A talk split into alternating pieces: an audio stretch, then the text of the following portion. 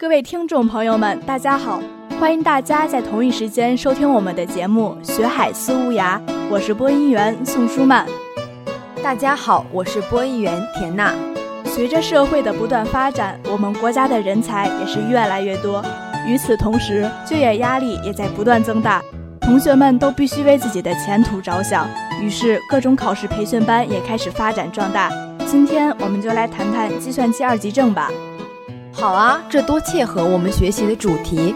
时代在进步，网络也成为我们必不可少的东西，所以考取计算机证也是十分必要的。计算机二级考试是全国计算机等级考试四个等级中的一个等级，考核计算机基础知识和使用一种高级计算机语言编写程序以及上机调试的基本技能。哟呵，知道的挺多呀。专业性的东西都用出来了，不错不错。我想大家最关心的应该是考试，而不是它本身。所以呢，我先简单说一下考试。考试采用全国统一命题、统一考试的形式，各科目均为上级操作考试。听到上级操作，压力会不会瞬间变小呢？你也不看我是谁，能不知道的多点儿吗？真是小看人。说起上机操作，其实真的很不错。毕竟老师不盯着你看，这对恐惧老师的同学们来说可是极好的，指不定一下子就发挥超常，这也不是没可能的嘛。哎呀，你就会拼，我们还是进入正题吧。计算机二级考试包含语言程序设计，包括 C、C 加加、Java、Visual Basic、Web 程序设计、数据库程序设计、MS Office。高级应用包括 Word、Excel、PPT 办公软件高级应用。据了解，教育部考试中心确定从2013年上半年开始实施无纸化的 NCRE。二级九个科目是二级 C、二级 VB、二级 VFP、二级 Java、二级 Access、二级 C 加加，取消 Delphi 语言程序设计科目。2013年上半年只接受补考考生报名。哎呀，感觉好有难度的样子。不过同学们也别害怕，听了我们这期节目，什么都不是问题。从二零一四年开始，全国计算机等级考试二级每年考三次，第一次在每年三月二十一日至三月二十四日，第二次在每年九月十九日至二十三日，第三次在每年十二月十三日至十六日。其中十二月那次为首次试点考试，只开考一二级，各考点根据实际报名人数决定是否开考。时间是最重要的东西，大家一定要记得，不要错过了报考，耽误了自己规划好的宏伟蓝图。对对对，还有大家要熟悉一下考试模式，有点心理准备。报考二级六个科目考试的新生，全部采用无纸化考试，取代传统的考试模式。参加二级七个科目补考的老生，仍按照传统模式参加补考。无纸化考试中，传统考试的笔试部分被移植到计算机上完成，考核内容和要求不变。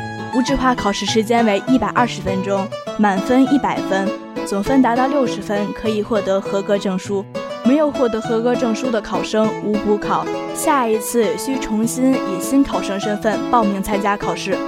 我的哥，你为什么不说报名注意事项就要说模式？心急吃不了热豆腐，你慢着点儿。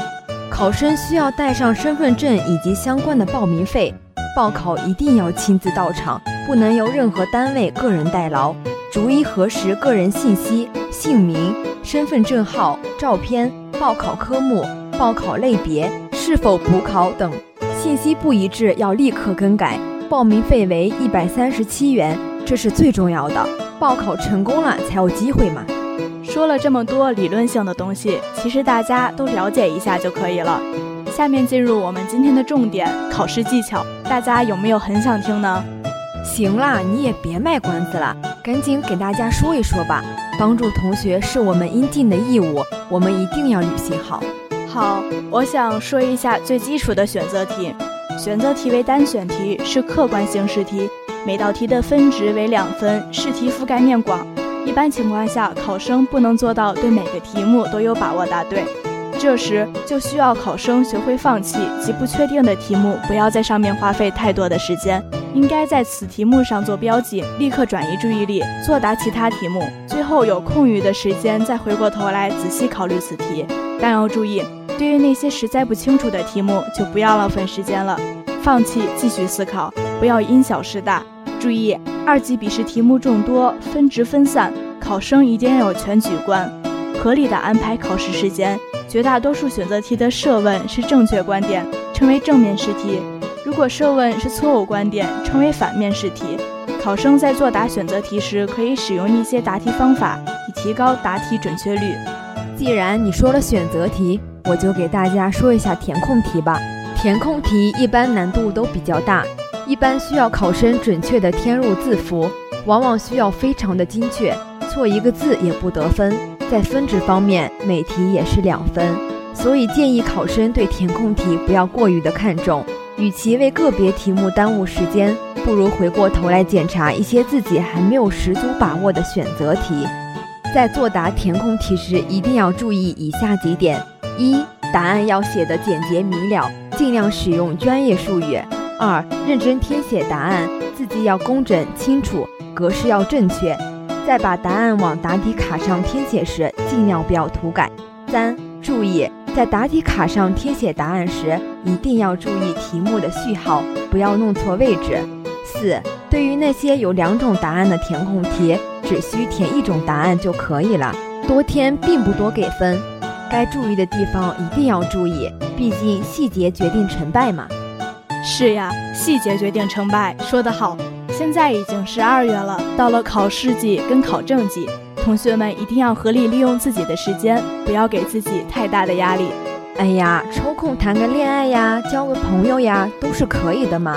学习跟玩耍可以兼得，关键是注意自己的复习效率，该学的时候学，该玩的时候玩，这才是极好的嘛。本期节目到这里就要结束了，感谢编辑郝慧敏、王帆，策划孟非、薛晓婷。喜欢我们节目的同学，下载荔枝 FM，搜索 FM 三七六六零八收听。我们下期再见，再见。